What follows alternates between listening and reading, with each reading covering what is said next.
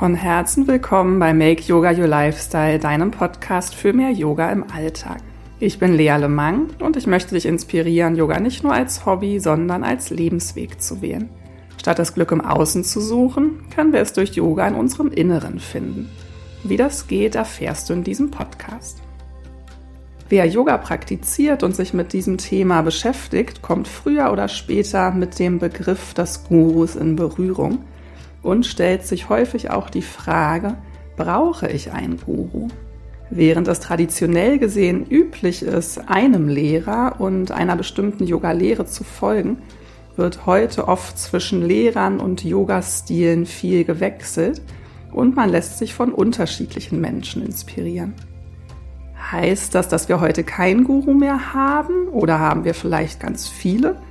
Was genau ist eigentlich ein Guru und wer darf sich Guru nennen? In dieser Folge werde ich klären, ob du einen Guru brauchst, um ein richtiger Yogi oder eine richtige Yogini zu sein und berichte auch von meinen eigenen Guru-Erfahrungen. Ganz viel Freude beim Hören.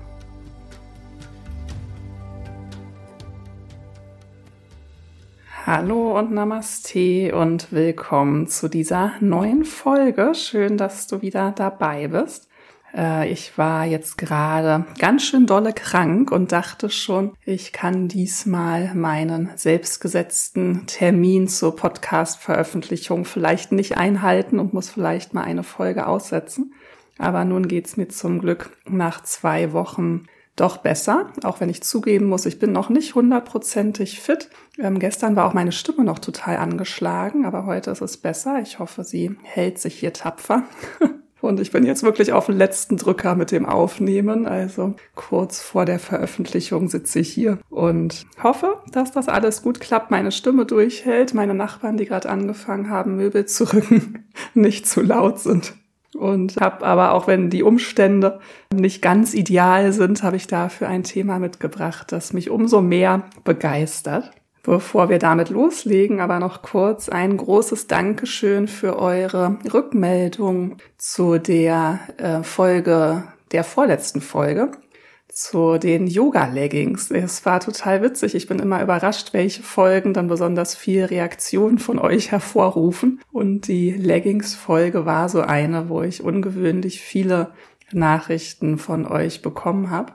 Und nicht alle sind meiner Meinung von euch. Äh, manche lieben auch ihre Yoga-Leggings sehr und wollen sie tragen und das ist ja auch vollkommen in Ordnung. Und trotzdem hatte ich das Gefühl, konnten auch diese Personen was von meinen Gedanken mitnehmen aber es waren auch ganz schöne, berührende Nachrichten dabei von Menschen, die Yoga machen und die sich vielleicht immer dachten, ich bräuchte, ich müsste vielleicht auch so eine Leggings tragen, ich müsste vielleicht auch so aussehen wie die Damen auf Instagram oder wo auch immer und denen ich das ein bisschen nehmen konnte. Die meinten, ach okay, dann ist das vollkommen in Ordnung, meine weiten oder bequemen Sachen zu tragen, in denen ich mich wohlfühle, egal auch, was ich für einen Körper habe. Das hat mich ganz, ganz doll gefreut. Also vielen Dank für die Nachrichten, die mich erreicht haben und auch die, das Interview mit Anjali ist auch gut angekommen. Ich habe einige nette Feedbacks von euch gekriegt. Habe ich mich dann ganz doll gefreut, weil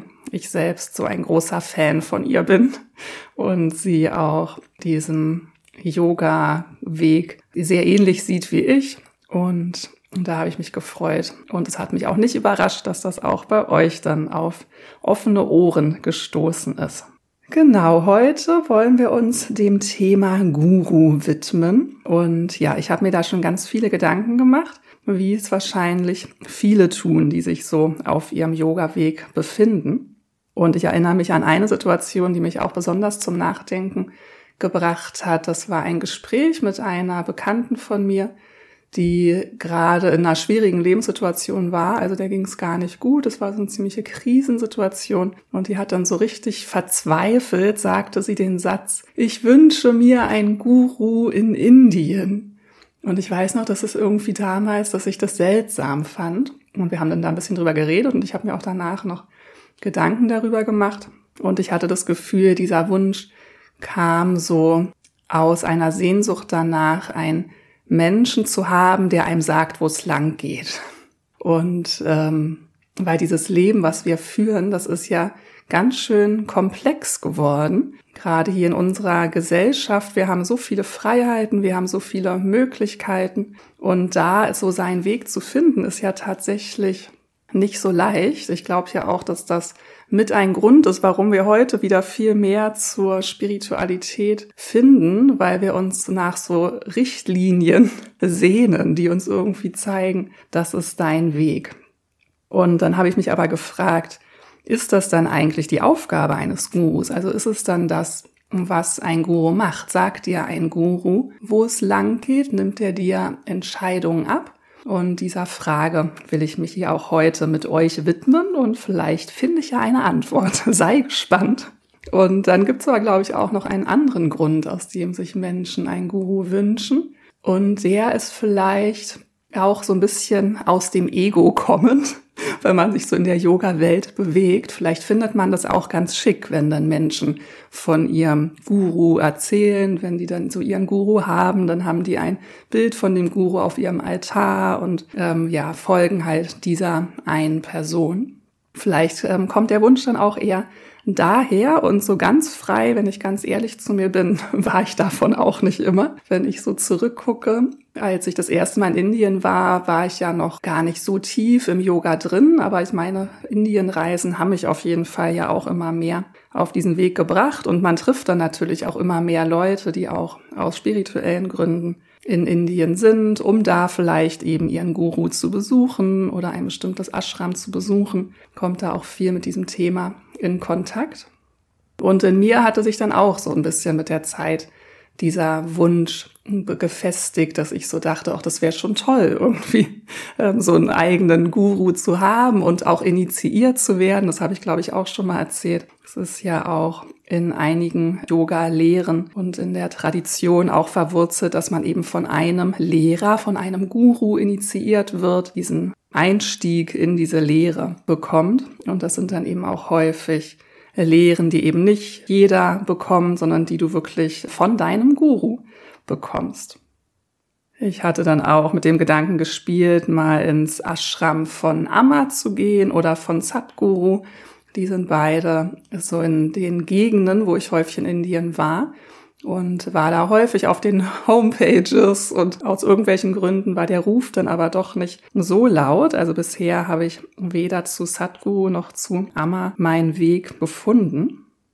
Dafür habe ich ganz viele andere Lehrer in Indien getroffen und war aber eben immer am Überlegen, ist das in Ordnung, so von einem Lehrer zum anderen zu wechseln oder wäre es nicht richtiger, wenn ich eben nur einen Lehrer hätte, dem ich folge. Teilweise hat es mich dann auch so überfordert, dann lernt man von einem Lehrer die Techniken, von einem anderen die. Der eine sagt, Pranayama am Anfang der Klasse, der andere nach dem Shavasana. Also irgendwie, man kriegt so unterschiedliche Einflüsse. Und da wurde eben dieser Wunsch in mir doch immer größer.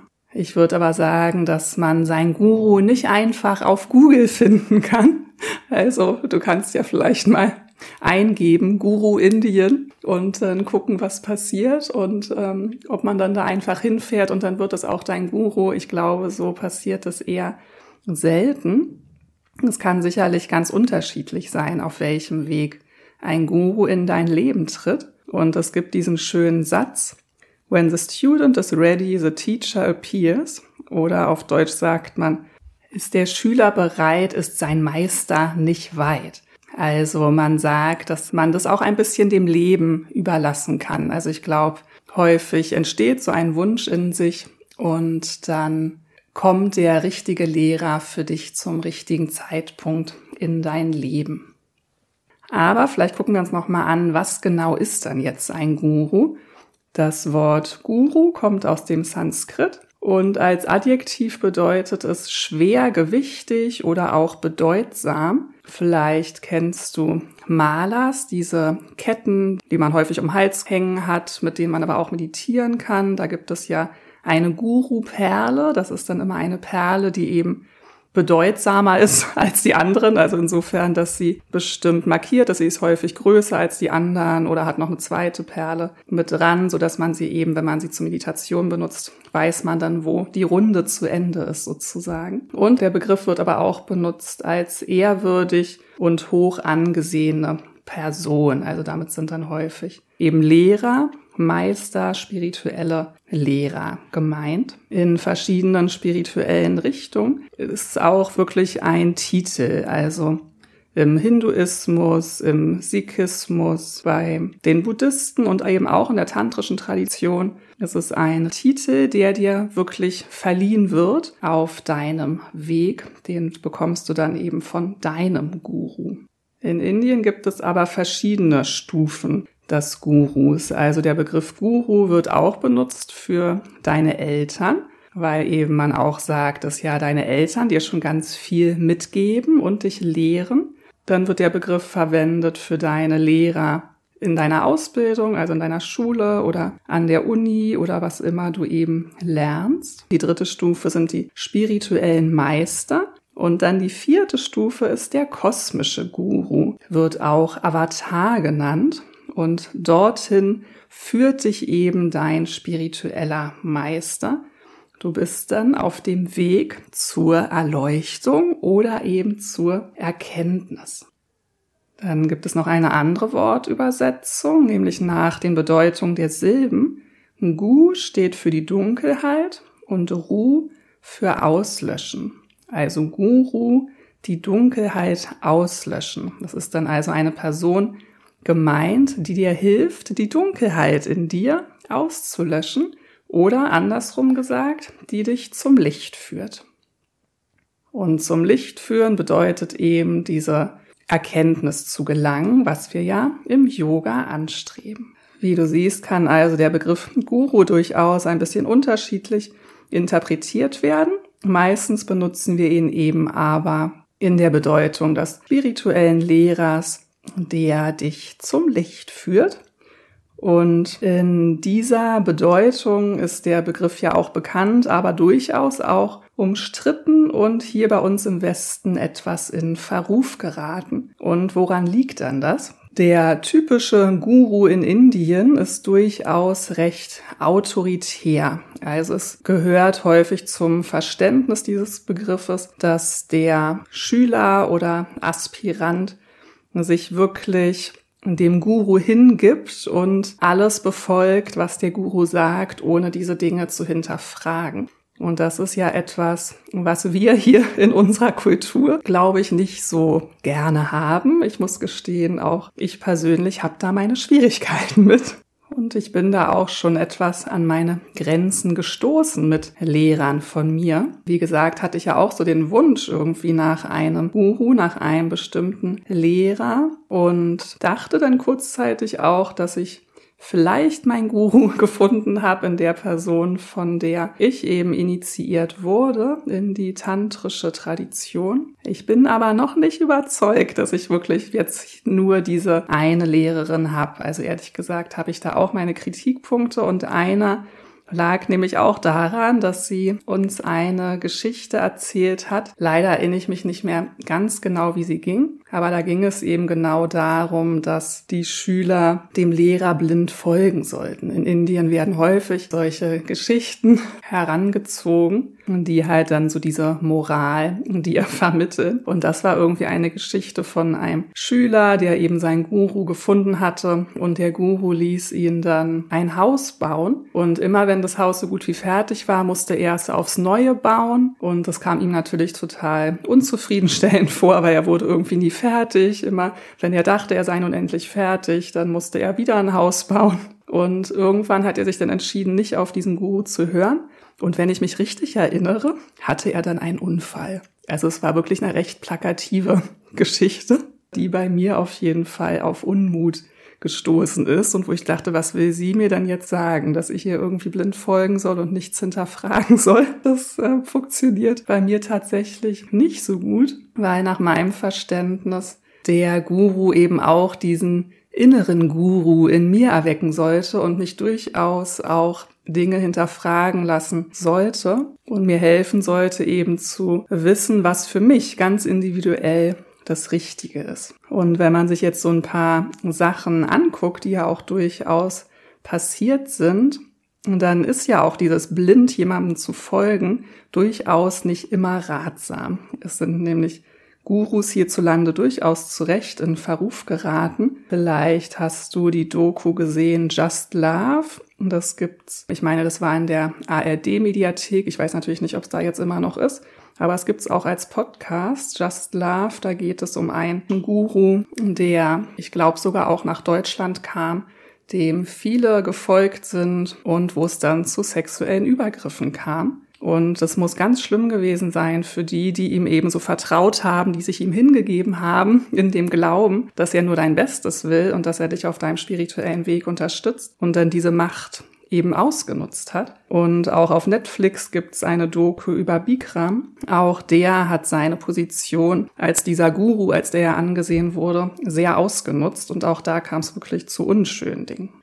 Also wenn man einen wahren, weisen Guru hat, dann mag es natürlich durchaus sein, dass man sich da vollkommen hingeben kann und darf und sollte. Aber woher weiß man dann, dass das nun der wahre Guru ist? Also ich finde, das kann einem nur wirklich das eigene Gefühl sagen. Und sobald man da eben kein gutes Gefühl hat, kann man sich, finde ich, auch durchaus abwenden. Es ist ja auch immer die Frage, wer sagt dann, dass das ein Guru ist? Also wie ich am Anfang schon erwähnt habe, gibt es ja Religion, wo dieser Titel dann wirklich verliehen wird. Aber nicht jeder Guru ist auf diesem Weg dahin gekommen, sondern vielleicht kennst du zum Beispiel Amma, die hast du vielleicht schon mal gesehen, die umarmt ganz viele Leute. Und die ist, glaube ich, so ist meine Interpretation eher zum Guru geworden, weil die Menschen sie eben als Guru empfunden haben, weil Menschen gemerkt haben, die gibt mir so unheimlich viel und sie sind ihr gefolgt, aber Amma selbst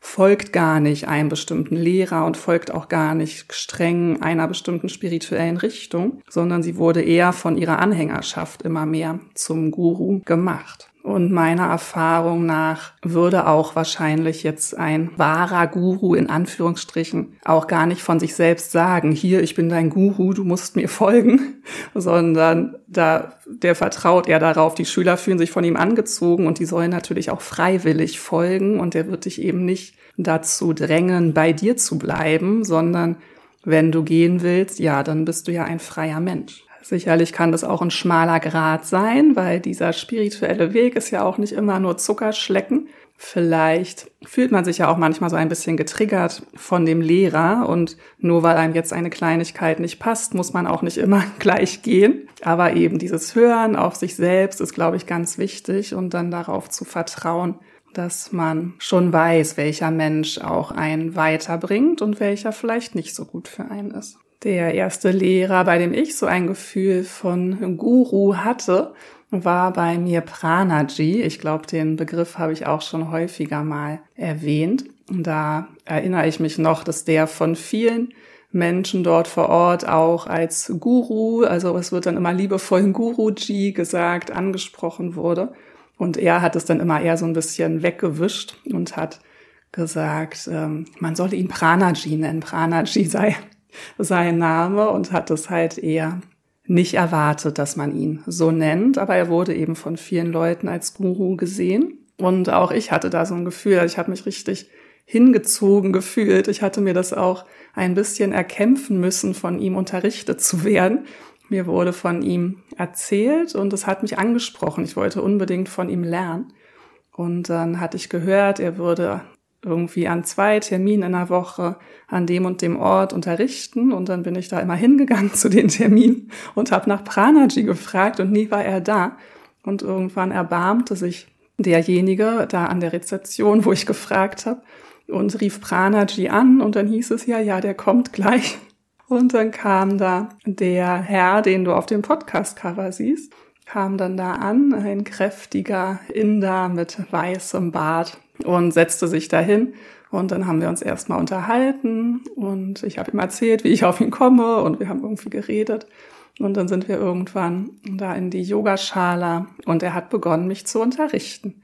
Dann hatte ich einige Sessions alleine dort. Ich dachte ja immer, das wäre eine offizielle Klasse, aber irgendwie ja in Indien ist halt immer alles ein bisschen anders. Und dann hatte ich da einzeln Unterricht meistens. Irgendwann hatte ich dann auch mal noch jemanden mitgebracht. Und irgendwann lud er mich dann noch in eine andere Klasse ein. Also ich hatte dann abends diese Einzelklassen bei ihm. Und dann erzählte er mir, dass er vormittags noch eine Klasse hat. Und das war bei ihm zu Hause auf der Terrasse. Dann bin ich da noch hingegangen. Dann lud er mich irgendwann ein in seine Teacher-Trainings, weil er hat auch den Pranayama-Teil dort in einigen Ausbildungen unterrichtet. Da war ich dann auch Gast und brauchte nicht zu bezahlen. Und ja, da hatte ich schon so ein richtiges Guru-Gefühl, weil ich, ich habe mich auch so ein bisschen ausgewählt gefühlt und alles, was er gelehrt hat, hat mich eben auch extrem angesprochen. Ich hatte da sehr intensive und ähm, ja, gefühlt wichtige Erfahrungen für mich.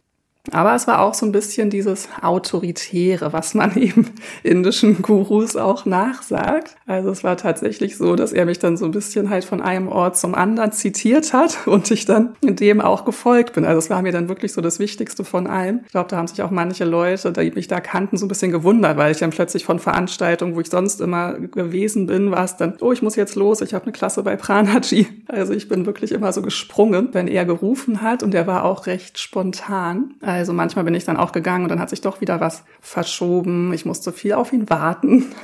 Also es war ähm, eine intensive, erfahrungsreiche Zeit. Ich habe dann mit der Zeit mitbekommen, dass er ein bisschen zu Wutausbrüchen neigt. Also er hat dann irgendwann mal wegen einer Kleinigkeit uns alle da ein bisschen runtergeputzt. Und so eine Situation gab es dann auch noch mal. Das war kurz vor Corona, wo ich ihn in Indien kennengelernt hatte. Und dann während des Lockdowns haben dann seine Schüler dafür gesorgt, dass er online geht. Und da hatte er dann auch noch mal so einen heftigen Wutausbruch aus wirklich aus meiner Sicht wegen einer Lappalie und hat dann in dieser Wut angefangen, uns anzuleiten. Und da war für mich dann der Zeitpunkt, wo ich dachte, nee, das möchte ich nicht. Da habe ich mich zum Beispiel von diesem Lehrer verabschiedet und seitdem auch nicht mehr mit ihm geübt. Das war wirklich traurig für mich, weil ich halt so das Gefühl hatte, ich habe meinen Guru gefunden. Aber es hat sich dann für mich nicht richtig angehört. Und jetzt ist die Frage, habe ich da vielleicht zu früh die Flinte ins Korn geworfen? Ist es äh, so, dass man alles toll finden muss an seinem Guru? Oder muss man vielleicht auch erkennen, dass der ja auch nur ein Mensch ist, hier ein menschliches Leben führt, auch wenn er vermutlich weiterentwickelt ist? Ja, das habe ich da so für mich hinterfragt. Ich glaube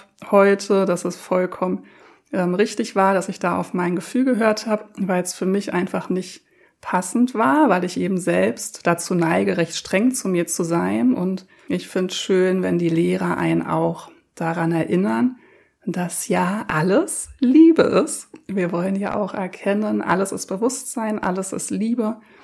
Und für mich kam da dieses Liebevolle ein bisschen kurz und dieses Strenge war extrem ausgeprägt. Und ich finde, Lehrer dürfen und sollten auch streng sein.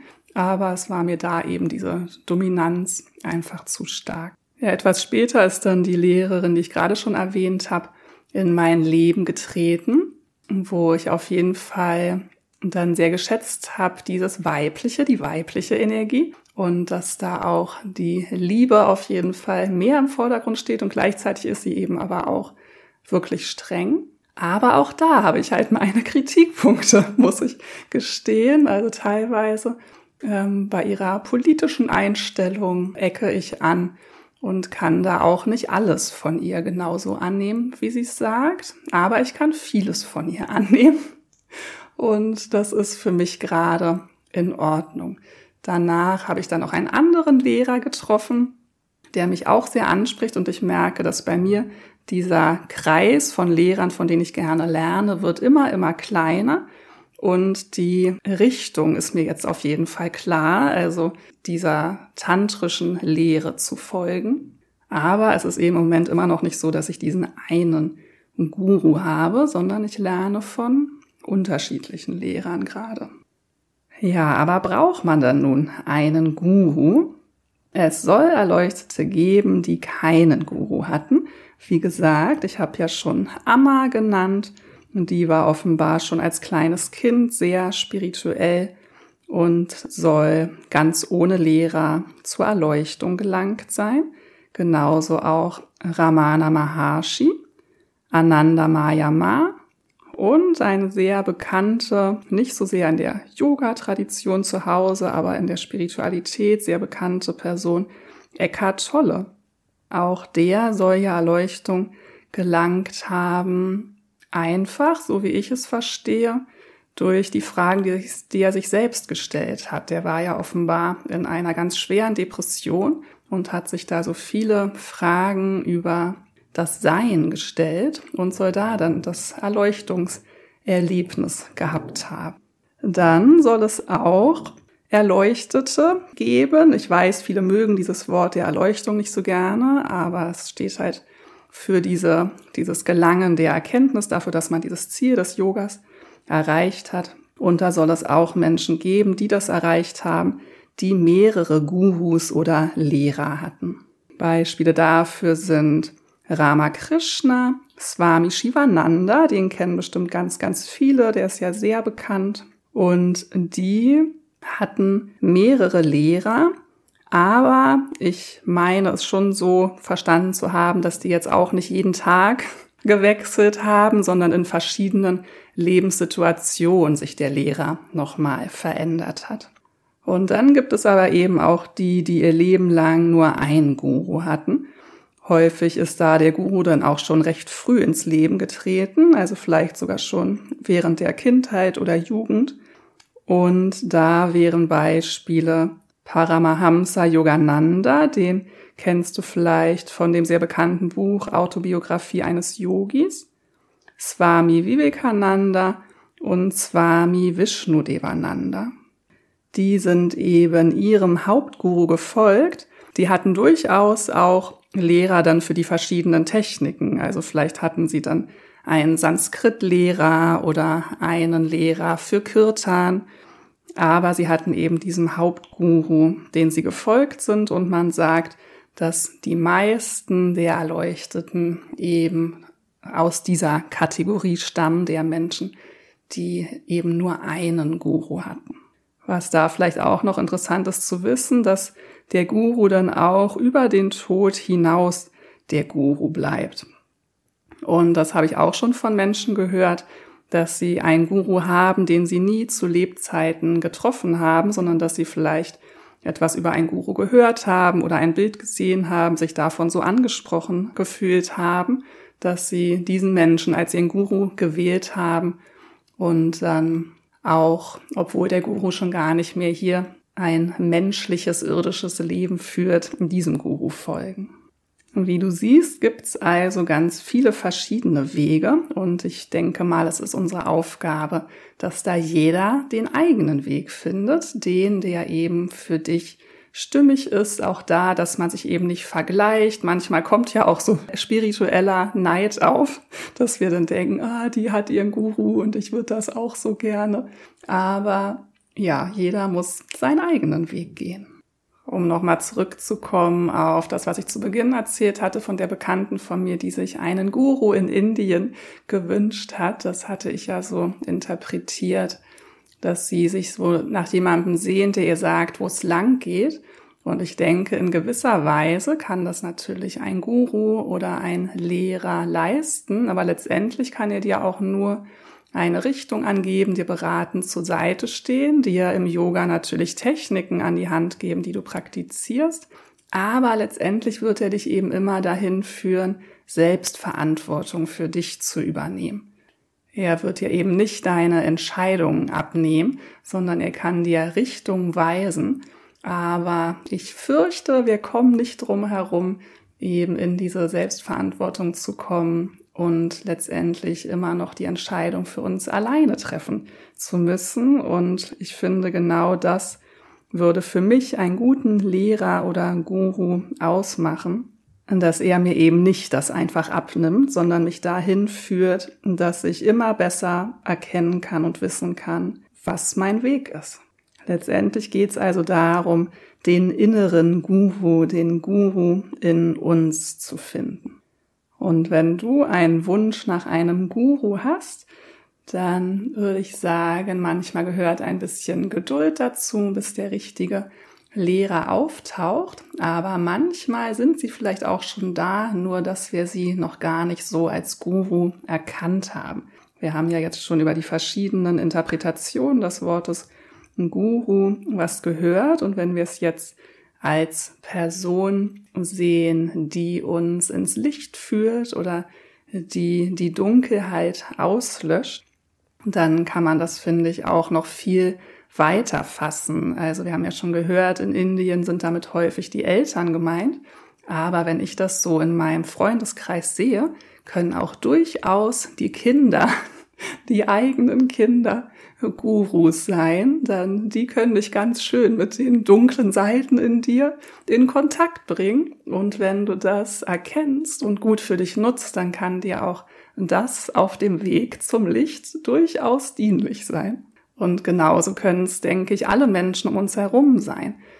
Man sagt ja so schön, we walk each other home. Ich meine, das kommt von Ramdas, aber da bin ich nicht ganz sicher.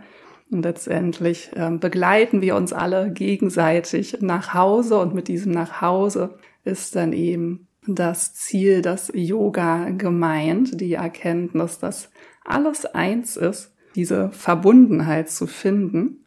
Und da kann, denke ich, ganz, ganz viele Menschen dir behilflich sein. Vielleicht sind es deine Freunde, dein Partner, Partnerin, Eltern, Kinder, Kollegen, Kolleginnen. Aber vielleicht sind es auch deine Yoga-Lehrer, Lehrerinnen. Ja, vielleicht noch kurz, was ist denn der Unterschied zwischen einem Yoga-Lehrer und einem Guru?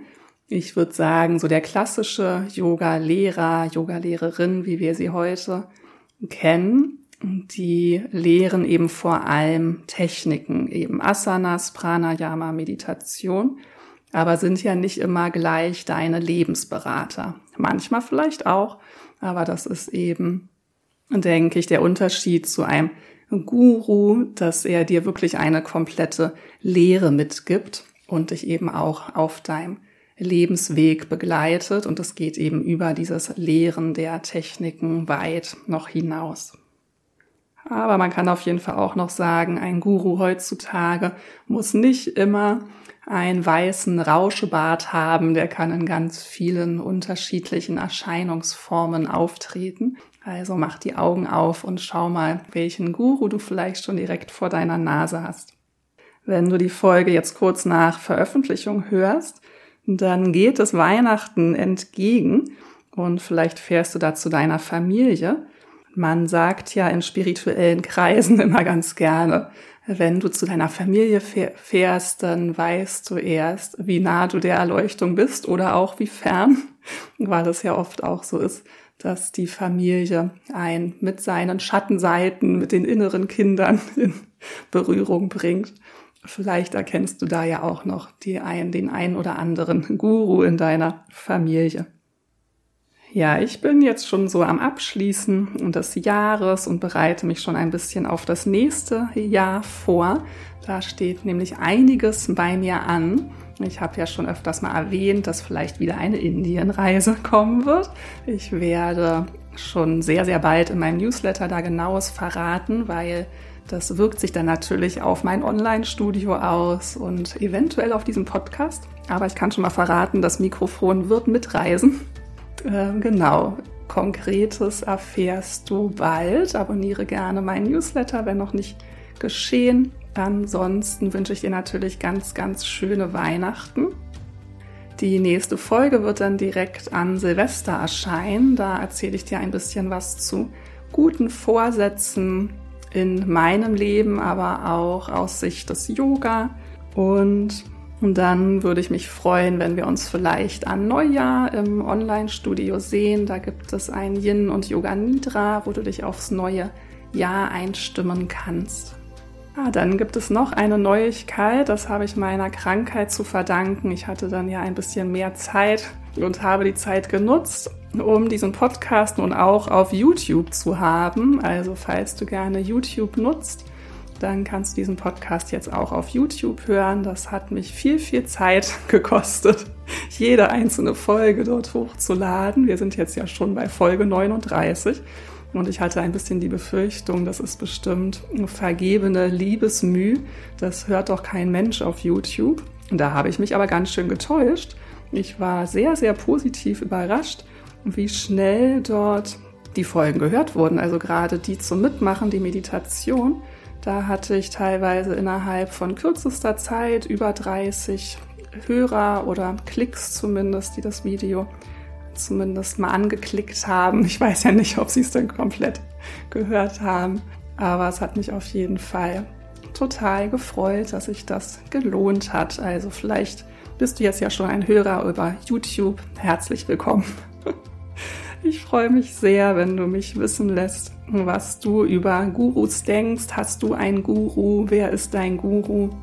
Bist du so wie ich in der Phase, wo mehrere Lehrer auftauchen? Lass mich sehr gerne wissen, wie das bei dir ist. In diesem Sinne wünsche ich dir ganz, ganz frohe Weihnachten. Hab es ganz schön und besinnlich. Bleib gesund. Ganz viele liebe Grüße und Namaste.